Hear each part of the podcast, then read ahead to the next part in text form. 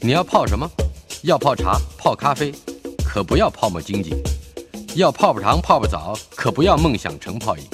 要泡菜、泡饭、泡妞、泡书本，就不要政治人物跟咱们穷泡蘑菇。不管泡什么，张大春和你一起泡新闻。台北 FM 九八点一 News 九八九八新闻台，今天进行的单元，我们的老台北。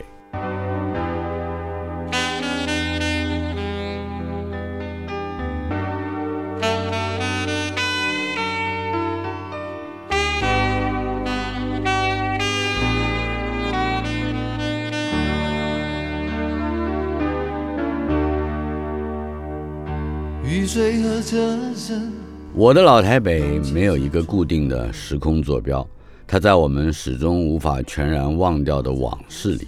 而我们的老台北这个单元今天来到了第四十九集，邀请到的是国立台湾大学的校长管中敏，中敏也是我的初中时代的学长啊，比我大一届。同时，我们也在我二十二岁，他二十三岁当兵的时候，有过一段短暂的重逢。重新回味和奠定起我们友谊的基础。我们的老台北今天访问的就是我的这位，我应该称之为学长的校长钟敏。你你在我们那一辈的人呃里面，呃你有一些特殊的求学经验啊。你在正大实小，又到了大华初中、大华中学。对大华中学在我们那个时代刚刚从破铜烂铁炼成钢的这个口号里面，变成一个相对于国中似乎是比较严格，而且有比较好的这个升学指望。可是完了以后，初中之后你又念了建中，呃，我们就从这小学、初中、高中这三个阶段来谈谈你所接受的这不太一样的教育。好，没问题，大嗯春，那个很高兴有机会来谈这个话题。那我们从哪儿开始嗯呢？从你的正大附小的求学经验，那个学校其实是不应该说是一个私立的学校，它是个公立的学校。公立，公立，但是通常国语实小了、女师附小了、正大实小了这些，在感觉上它又跟一般的国小又似乎又不太一样。因为它是正大附设，因为正大有那时候有教育系，我不确定现在有没有，嗯所以他的我们实小的校长就是教育系一位教授兼任，嗯，我还记得名字叫齐志贤。然后学校很小，他就在正大再往里面，在指南山的脚下，嗯嗯然后一年级只有一班，所以我们上下几届几乎都认得，是，要么就所以规模小，而且相处的非常亲密因为。大家也很多都是住在宿舍里面的，所以要么我跟他哥哥同学，他跟我弟弟同学，什么都都这样的关系啊，就反正就是一个村村子子的概念哈。 对了，正大实小，在你所受教育的那个阶段里面，你还记得老师吗？就是老师的特点，有几个老师印象很深刻，譬如说有个当了我们几年级的导师的，也有个姓韩的老师，我记得他就北方人，是北方人也是后来才有这个概念，因为我就记得他国语讲的特标准。还有一位陈世珍老师啊，因为学校小嘛，所以他当我三年级导师、四年级导师教我们国语。然后都都嗯是连续的，所以很多老师印象很深刻。其实很多老师我名字他可能都还记得呢，嗯，因为真的很小，那你老师也没几位，是，可是到了初中啊，也就是我们同学的那个阶段，大华中学已经是一个以严格而且是以管教的这个凶悍著称这样的一个学校。谈谈你的大华经验。我到大华其实是像震撼教育啊，因为正大实小它在那个年代会打小孩的那个小学，嗯，正大实小是从来不打小孩的。啊哈，然后因为大部分也都是教职员工的子女，也有一些附近邻近地区的来，所以里面的学生的背景其实都很类似的，也都几乎都住在隔壁巷子里面啊。可是到大中学就是四四面八方都有人，然后就像你刚刚提到严格著称，那我们的创办人方校长，方校长呢，哎，方志平校长他特严格，他永远穿一个那种深色的旗袍，这人又瘦，嗯，干干的，是可是我记得升旗的时候，他就拿个板子在那边巡，对了沿着男生的腿一路打下去，然后如果没有站直的话，还有就是，如果你在礼拜三的周会的那一天招会的时候，他抽签抽到三年级，不知道二年级、一年级哪一班的哪一个号码，就要上去背国文或者是英文，你还记得吗？这个我倒不不哎记得答了，答不上来，或者是背不出来，马上在我升旗台上就打呀、可能是对付我们下一届比较凶狠一点。好恐怖啊！ 我还记得在那个时候，礼拜一是有周考，礼拜五有定测，所谓的定测就是定期测验。对，礼拜三是背书，然后礼拜二跟礼拜四也有一个不知道什么名目的考试。但我的印象，当时比较后来的经验，我就记得大học中学老师几乎都很认真。嗯，他教什么课，每个老师都是非常认真，盯学生的作业、考试啊的，嗯，都都非常严。其实我甚至常怀疑，我后来的有些的基础，都是在初中打下的。哦 是吗 高高中以后基本我荒废。我上初 初中二年级的时候，我有一个理化老师啊，叫高吉安。我哦我见过他在美国呢。对你跟我好像提过这件事对对情，对我他正后来到了美国去，对对对 他上美国去的那个行李还是我帮他拖上三十七路公车的，嗯，但是在他在我们的教室里面，因为我们太吵闹了，他忽然之间拍了桌子，跟我们说：“你们知道吗？你们上课这样讲话，是表示你们就是，呃反正当然就把我们骂一顿了啊，不知上进。”他说：“你看看你们的学长，就是说你说小学毕业就读完了相对论， 是真的吗？”这当然不是真的。不， 反正你唬过他就对了， 他已经把你当做我们那一班或者我们那一届这个呃绝对的楷模。我讲个话就插到高老师，因为你提到高老师，那时嗯候高啊吉安我在美国圣地亚哥念博士班，是，那时候已经有小孩嘛，送他小孩上中文学校，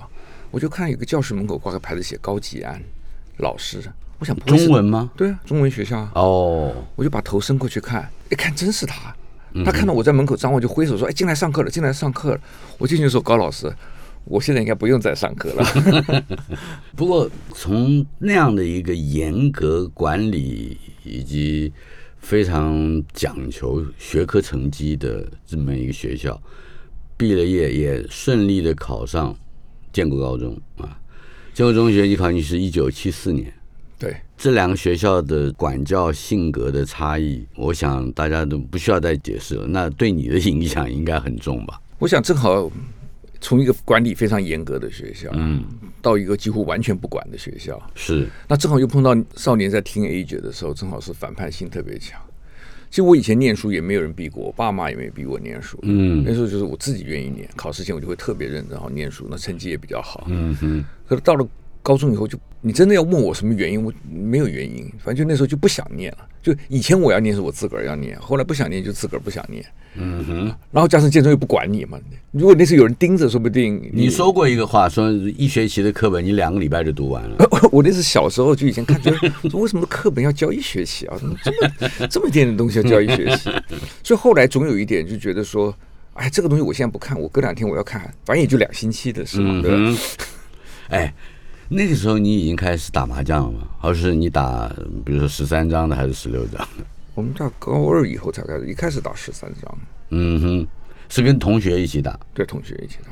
好了，对于你打麻将，尤其是跟你的朋友和同学在打麻将的时候，你不大容易找场地吧？那你们通常是什么样的一个情况可以打？事实上，我们有点运气。我高中有一个同学，然后他们家环境非常好，他爸爸做营造业的，大亨啊。嗯嗯。然后我们在他们家玩，因为他爸爸平常不在家，就他妈在。嗯哼。爸妈年纪都大，他们年纪大生他，所以不太管我们。我们经常在他家打，那个打麻将的派头，我跟你讲，就完全是李安在《色戒》里面拍打麻将，那完全一模一样。我跟你讲，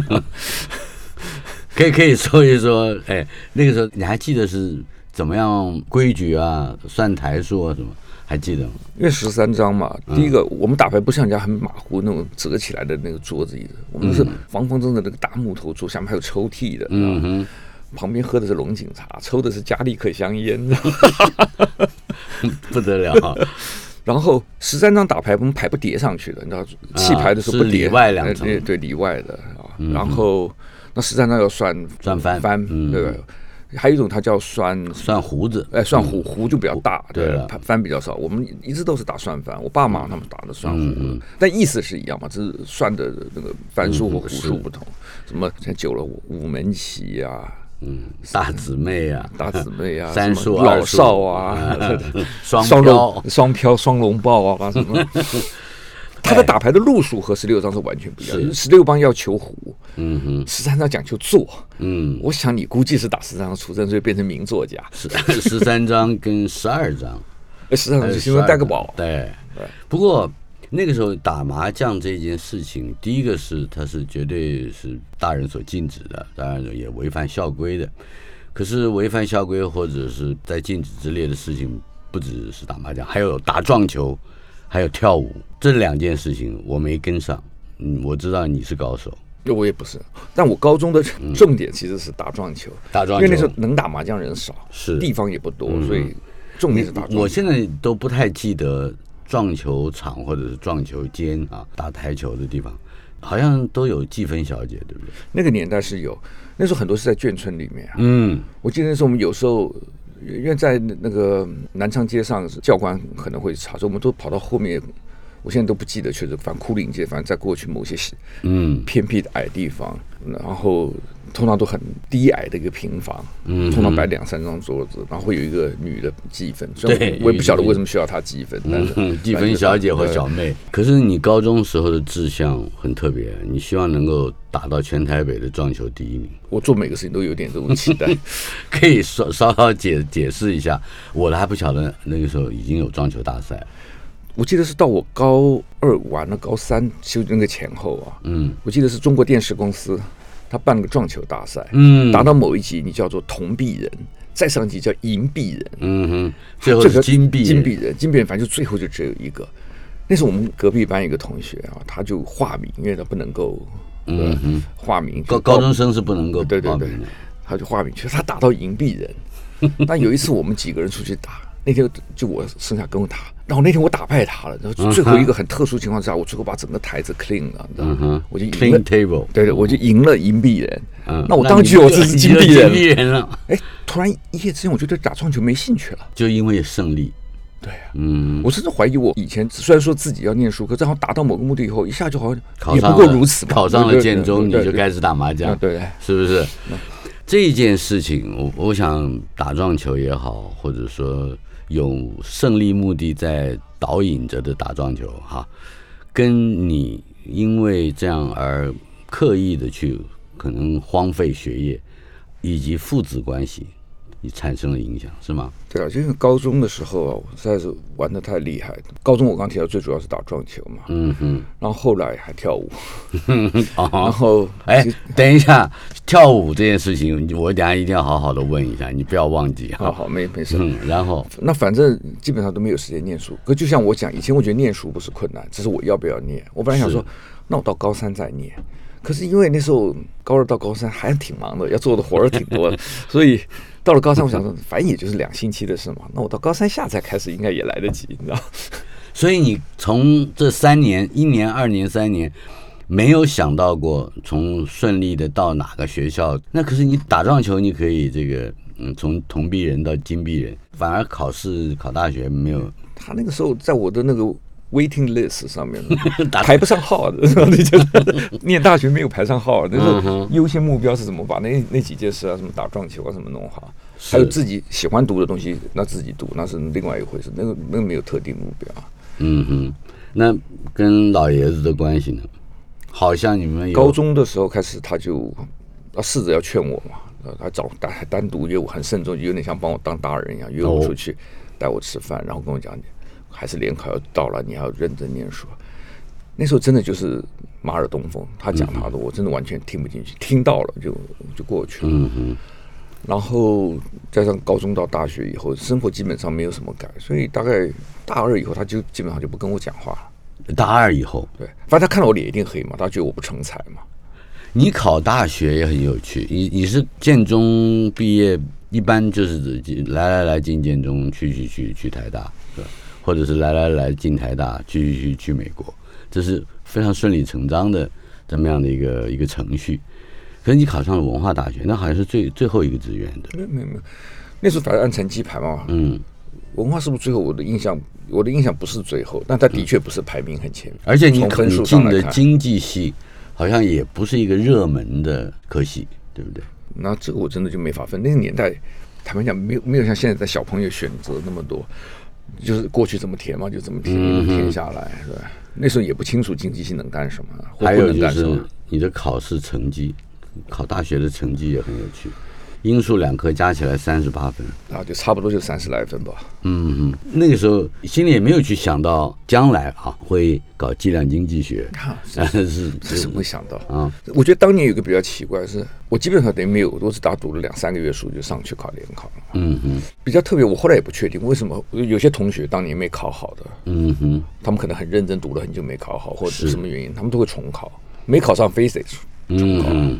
我当初不知道为什么，我其实也不知道，我就没有动脑筋想要重考这件事情。嗯，然后考到哪儿我就去了，反正以前好像真的没有把这个念大学什么事情太放在心上。好，那你还记得刚才讲到跳舞，我要 绕回来，你还记得跳舞的场景吗？当然记得，在什么样的同学家，或者是因为你知道，你记得吗？那个年代是公开是不能跳 舞嘛，不行嗯对不对？特别我们这种这个年龄的，所以大家就在家里办舞会，啊？对不对，因为以前房子也不大，就小小嘛，有人放个音乐啊，他就在黑暗中间，嗯，三步四步，对对不对那还有一些比较 j e t b a j e t b a 反正动作激烈的。那时候跳舞的心思，当然就是因为那个那是一个你可以认识或接近女生可的场以合。对了，求偶 啊，对，然后那时候的动作不不像现在跳舞啊花样动作多，以前动作我们叫快舞啊，那嗯是那个动作基本上就很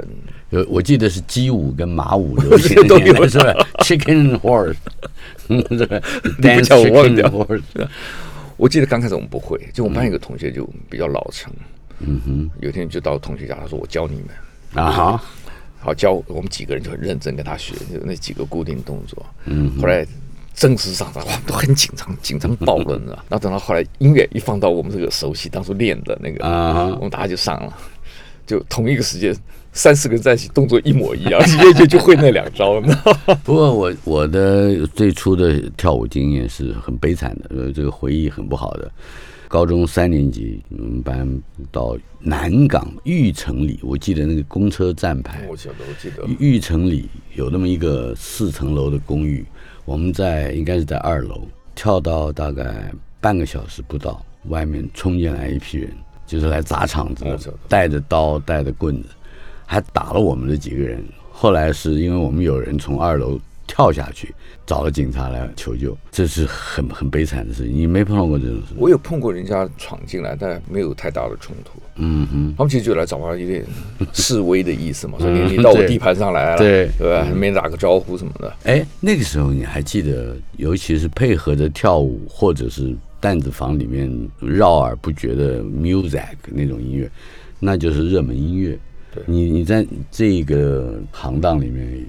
有任何涉猎吗？那时候坦白讲，没有什么中文歌，我们不会听那种很老的嘛，那就是爸爸听的那种中文歌。嗯哼，那时候校园民歌还没有开始呢，是对，所以我们当初听西洋音乐，呃，大部分是流行音乐。但我大概到高二开始，我就突然就是听启蒙的一张唱片，就是 Led Zeppelin 的一张唱片。啊哈，后来才发现这种音乐才过瘾啊，知道因为嗯他的音乐充满了不同的形式创新，你知道嗯哼，那跟那个流行音乐那种他们讲软软的那种就不一样。是，所以我从高二开始，我以后慢慢重心就转成，基本上是主要是在听摇滚。嗯哼。当年轻时候，就主要是那种 heavy metal 的重金属的。在那一段期间，你还有一个不能说是习惯，但是可能做了不止一次的事情，说是去武林高中看女生。那不止啊，那是几乎固定去，每个周末都要去的。可以可以形容一下，看你当时是看了什么，看上了什么？那时候认识一个女生，然后她就在武林念书啊，嗯哼，所以我就固定时间，以前星期六上课的嘛，对，上反正啊半星期六半天也无所谓了，嗯嗯本本来一整天也不 太去了，那我半天更不当一回事儿，所以周末就就去那边，然后正好接她回台北，嗯她住台北，那个是非常纯情的，呃而且没有也也延续太久，什么延续延续到今天呢？就是那一位吗？ 就是嗯，好吧，一个礼拜你写七封信给你的现在的太太，你的初恋到现在，那是后来的事儿，嗯，呃，我们待会儿会谈到这一点，那就是大学毕业结婚了。稍后片刻，马上回来。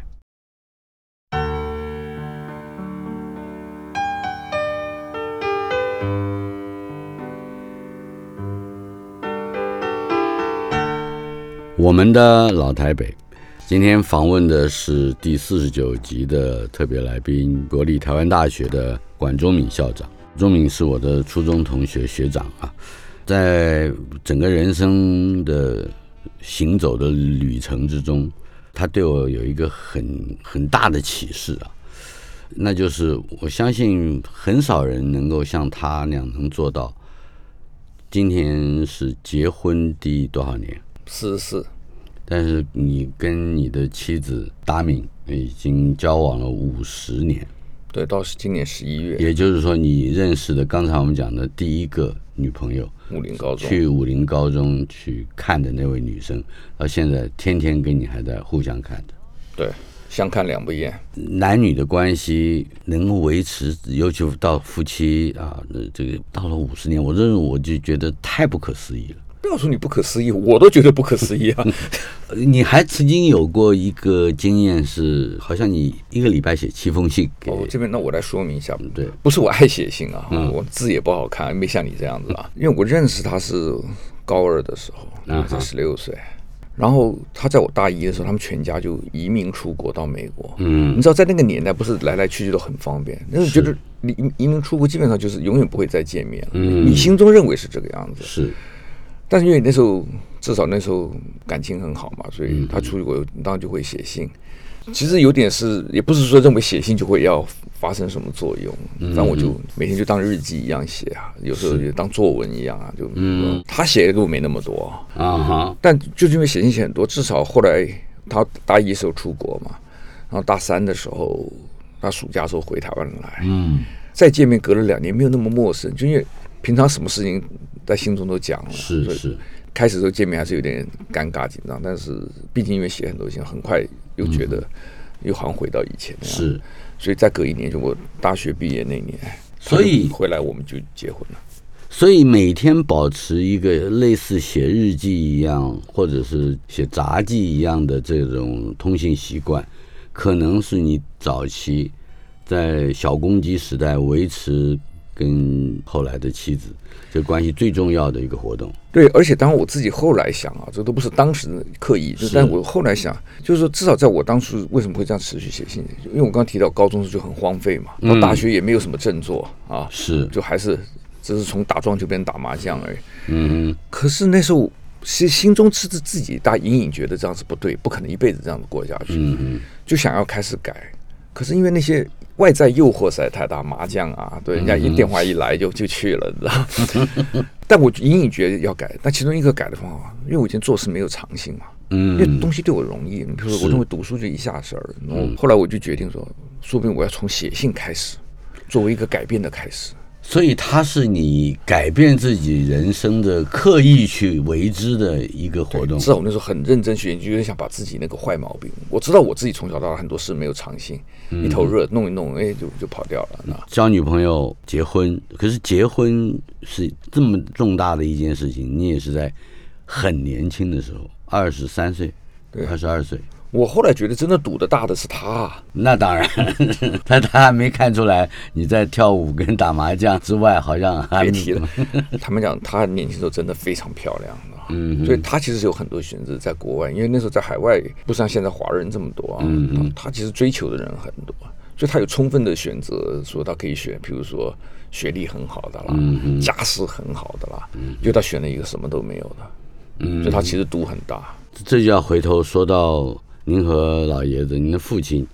他曾经拿过剪刀追着你要剪你的长头发，嗯到这个程度，而且你们好像有好几年甚至没有交谈。那么对你结婚的事情，他是采取什么样的态度？譬如说你刚刚提到剪头发，因为建中不太管人的嘛，是所以你知道教官来查的时候，你基本上闪过去，其实你头发就会比一般同学要长一些啊，但不可能永远都闪得过嗯去，所以你总是有段时间可以比较长。我爸就看看不顺眼，就一定要来，你知道，所以才有那个冲突。嗯加上我不念书啊，他当然心里会不满意。我自己知道，就我小时候，他对我期望很高，当然嗯后那看到我简直在他心目中简直是不成才嘛，那当然就很气。可我也不晓得为什么，等到我说要结婚的时候，他居然也没有反对，好像很热心，就是在帮忙张罗那些。是一件正经事啊，对嗯，说不定他觉得那说不定有机会让我定下来或对者什么所以啊？他还很热心张罗这件事，但是从来也没有正式。我跟他讲，他也没有跟我讨论说你为什么要现在结婚什么。嗯哼。好，岳父你决定了，好，那咱们就来办吧。对了，既然说到这里，那么你当时觉得你有什么样的条件，我所谓的条件是指成立一个家庭的条件，没有，没有，我甚至觉得那时候就是太年轻，年轻到你根本也不晓得要去想什么或担心什么，你也嗯不觉得是未来，就觉得是未来什么事情都可以自己想办法解决嘛，没有什么不能解决的。真的嗯就是年轻到不知道什么叫害怕。我记得我这有几件事情都让我这个感觉。嗯我结婚时候这样想，我当兵的时候到外岛去，受完训去外哼，到岛。东营嘛，对对，那是个完全陌生未知，那嗯而且人家都讲的没有什么多可怕多苦，是确实也没有什么害怕，就真的就太年轻，年轻到不知道害怕。嗯出国的时候也是一样，英文也不行，也没什么好学历，也不是说让人家拿了什么入学许可去的哼，，也没有。对，嗯，可是也没有从来没怕过，在外岛当兵有很多机会可以把你原先的一些个呃活动，包括主要的不是跳舞，而是打撞球啊、麻将，可能还是会回来。也就是说，会让你收心读书的某一些因素，可能也遇到了一些障碍。那么你在马祖东引东引当兵，哎、在东引当兵。这个转力是如何去成为一个志向 的？我后来当然觉得东影那一年四个月吧，嗯在我人生中非常重要，我几乎在那边把我整个人都转了一遍。嗯哼这个中间的为什么有这样子动力要转？当然，一个很重要原因，就我刚提到那时候我已经结婚了，嗯我在入伍前大概十来天结的婚，是结了婚以后，你突然就觉得自己有责任了，嗯，啊，虽然说那时所以候不懂得怕，嗯但你知道自己有责任了，是就总要想自己未来，我总不可能一辈子靠打麻将吧。对不对？嗯虽然打的还可以啊，所以 但你撞球少打过，嗯对，撞球是不打的。所以我刚开始到东影去的时候，也不知道怎么样。人家是他看我脸上就是会打麻将，就就拉着我去 打牌，那我就真的去。啊，我记得有一天打完走回，我是在那个岛上中间有个大弹药库，叫中竹弹药库里嗯面打，那真是不知死。我旁边全部是弹药，我们在里面抽烟打牌，你知道吗？嗯嗯那天出来要走回我那个营区的时候，我走在路上，冬天很冷啊，就东营那边嗯温度又低，我被冷风一吹，我在想说打麻将真的有这么重要吗？你想军队中他不管你没事儿，对他如果无聊了来抓你了，你真的可能要判军法来。嗯嗯，我想说好好像像也应当不完了。对，我想说这样我兵要当不完，这太划不来。那时候一想通了，就有点像当初打麻将打完赢毙人了以后，嗯哼，来了又来了，从从此人家再再找，我打牌，我打死就就不去了。嗯然后那个时候呢，我就开始提到有责任感，那不打麻将总要有事做啊。嗯，所以说我就很认真，我那时候带去了很多书啊，有自己爱看的啦，嗯，我过去想看没看的，还带了一批教科书，以前也很荒废的，呃，那什么样的教科书就？经大济哦学时代啊，大学经济学相关的，啊我就在那边慢慢开始想，至少要有一点准备吧。所以在东影的时候，我就重新去改变了非常多东西，包括我写字的习惯。嗯哈。念书，我就每天定下来，我大概要做什么。你和父亲关系获得改善，也是由于写信。写完了信，好像在放假的时候，你们谈过是吧？对，那时候因为固定的，从受训的时候就开始写，自己觉得知道自己过去太荒唐了，但那时候你又不会觉得自己要跟他道歉，嗯说我错了。是，所以借着写信，有点像让大家看到我自己写信的内容，大家可以感觉到我跟以前不一样。嗯，可能因为这样子写了信，他偶尔也会回我信啊。哦哈，那我记得有一次东影放假回去，因为没有地方去嘛，同学也在当兵，所以没什么嗯地方去。晚上我在那边看电视，他也在看。我没事，我就想找些话题。我喜欢看近代史嘛，我就问了他一些。嗯他那天很意外，他也没有，你知道像以前看的我就黑着脸，然后走掉呢。嗯，他也没有，他就回答，就讲他自己听过的或者经历过跟也那就是段时间他和近代史之间的密切关系。对嗯，这样一讲，我们就有了共同话题。讲一讲，他突然递给我一 支烟，那我也就很顺理成章拿过来拿烟过来来戒，我就抽了。嗯那你也懂那个年代，这叫做你有烟牌了，是对不对？是有烟牌然了，后那一天开始，就好像是我们后来两个人恢复讲话。是我自己后来一直觉得那个晚上对我很关键，原因就是我在外岛自己一些改变。年轻的人他其实需要某种肯定，嗯当爸爸重新肯定你，那我在东影的工作上也得到肯定，就开始慢慢恢复自信心。以前有点像你很小的时候到初中的时候都还挺好嘛，到后来高中的时候基本上人家就把自己放逐呃了。对，那别人也看不起你，那你你就更加要躲开那些东西啊，那种世俗的标准。可能一下一切好像对自己的要求、责任感都慢慢慢慢借着各种事情都回来，所以后来以后我几十年我基本上自己是从来几乎没有停下来过的努力。那那当然主要是在美国了，等到退是伍以后。访问的是台湾大学的校长管中明，他二零一七年获选为教育部第二十一届的国家讲座主持人。早在二零一四年获得国家讲座主持人之前三年，就已经是世界科学院院士。二零零二年那就更早了，我们再往回推，他是中央研究院的院士。而在一九九九年，也获选为教育部第四十三届的学术奖，也就是社会科学类的学术奖。呃，我还要再提到一个奖项，那就是一九七九年，我和他终于有机会重逢。他写了一首叙事诗《日月不淹春秋序》，当时获得了第二届时报文学奖的叙事诗佳作。当时他的笔名叫管怀琴。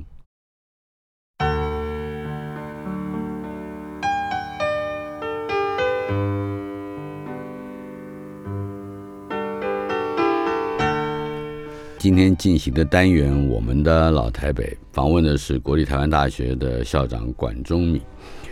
钟敏是我的学长，而且也是我应该是有生以来做的第二篇，或者也许可能是第一篇采访的对象。当时一九七九年，他以《日月不淹春秋序》这一篇叙事诗，获得了第二届时报文学奖的叙事诗佳作。当时的笔名叫管怀情，怀带着情感。你是从什么时候开始？除了你的本科之外，或者也许还在你没有进入本科之前，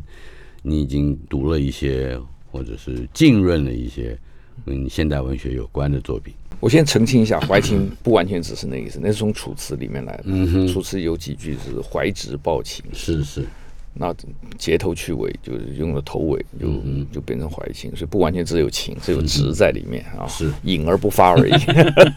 怀之抱琴。高中时候其实就在看，虽然不喜欢读学校书，但平常各种书，那时候我就看这些文学的啦。年轻的人几乎没有不看文学的嘛。嗯是，我另外一个看的是看很多历史，我就到处去，那就跑到旧书摊去找。嗯，尤其是近代史，对，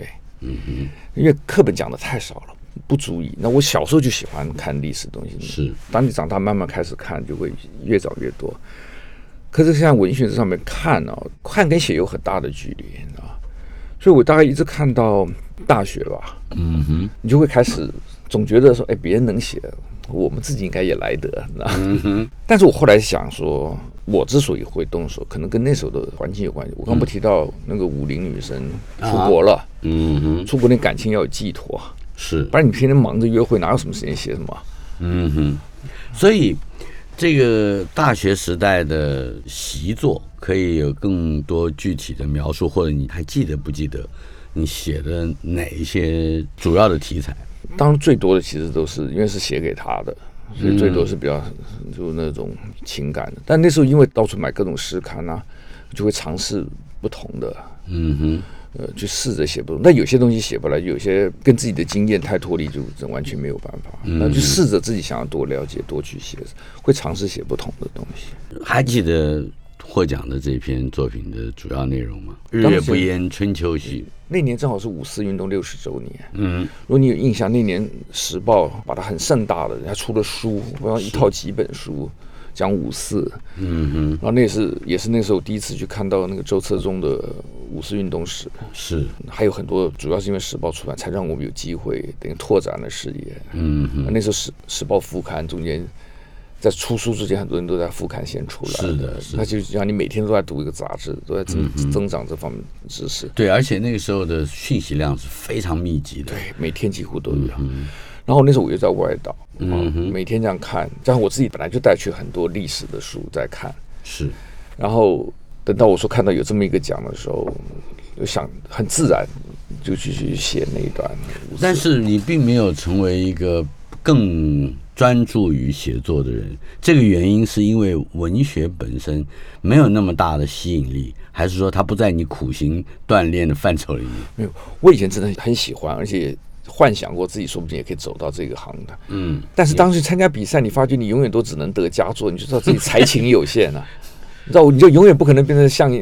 那个杨泽啊、罗志成罗志啊 他们那种嗯哼。异性追飞的那种，我觉得我我不行了，这个我还是差太远了。你知道不过再怎么说，你你的阅读和实际的写作，还包括特别不能忘记的就是那些上千封信吧，跟达明写的那些信。难道他们不会产生更多在你人生进入中年以后，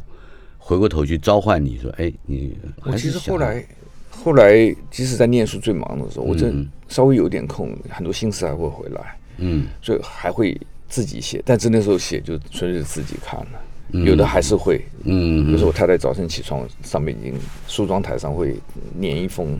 我听过一个故事，是关于你和达明在结婚几十年之后，好像也就不久之前，你们要重新阅读、朗读，是不是？你们之间互相写的 信，是是怎么样的一个状况？他就有一天无聊啊，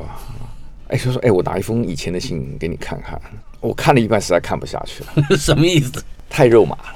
妈，人年轻时候太不要 脸，什么话都敢写在里面， 就最近变变成人家的把柄了，就是有有太一肉些麻。不是，对，不是，这个东西不能看，看了真的一两句都不能讲不。不不，那会死掉 的。现在多好啊！现在技术居然能收回啊！在一九大概是九四年到九八年之间，你担任过台大经济系出版的经济论文的这个重刊的副主编和主编，是吧？对，对那就我刚回台湾，对，其实那是刚回来。对可以谈谈你还印象之中还有的或者比较鲜明的，经过几年之后，忽然之间又见识到台湾的发展，以及也回到学校之中，你那个时候对于台北的印象以及对未来的期待又是什么？我是一九九四年回来的，嗯，哦，那时候刚回来，我跟台湾学术界没什么渊源啊、学术界主要都是台大嗯毕业的学生回来的，所以我刚开始只是抱着先试试看可不可以习惯，嗯，是两年以后觉得比较确定了，那我才把美国工作正式辞掉，然后嗯连回台湾。其实我九四年回来是距离我出国的时候已经差不多十三年多一点，是很长的时间十在外三年面多，对，中间只回来过一两次吧，嗯。那时候整体感觉我没有待过学术界，所以不知道以前学术界怎么样。但我觉得整体台北就让我觉得没什么变化，哦跟我出国前差不了太多，就多了几条新的马路。一九八零到一九九四，是不是？对，没没什么变化。我觉得台北没什哦，么变化，哦还可以更具体的说一说吗？因为街道基本上都熟悉。当时我主要去平常经过的地方，学校啊那些嗯附近，那我觉得大体上跟我记忆中没有差太远啊嗯嗯，我甚至有一记得有一天，我早上在等公车，在和平东路上等公车要啊去学校，后面那个便利商店吧，正好在放音乐，放我们那个年代一首英文歌叫《s e l with Kiss》。啊，Seal b u s k i t 然后那天的空气温度跟那个风，突然让我觉得回到一九七零年代，嗯又听到那样子的歌，如果能听到那样的歌，一定会受到震撼的。对，嗯然后那整个温度又突然让我好像回到一九七零年代，所以我那时候有个印象，一直不觉得台湾变很多，除了整个社会变了很多以嗯外，整个城市不让我觉得变很多。二零零八年金融海啸发生，那个时候你就开始，应该是你最初进入政府部门工作的一段时间。零八年没有，就是他你那们时候是财经小组小组的那应该咨是询到委零员，嗯零九年了，那时候有萧副总统的时候是邀是请萧我万参加长，，对，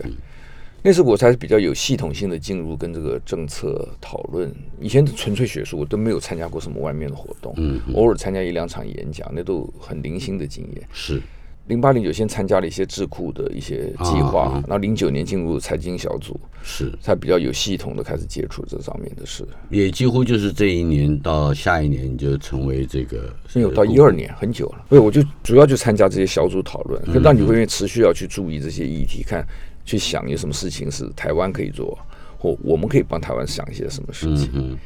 然后加上智库中间本来有些就是经济部的计划，比如说那个年代不叫南向政策，但它有一个叫大亚洲计划还是什么。其中我参与那一部分就主要是在谈论怎么样拓展东南亚和南亚的市场的。是所以那时候就会开始注意那上面我们碰到什么问题，那你也多看到数据。进入公职体系，跟你比较短暂的时间在纯粹在教书，呃，有一些什么样比较大的改变吗？或者是变化？第一个当然教职还是在，啊只不过在参与那个公职中间，我就会需要花更多时间去看这些相关事情。比如以前你看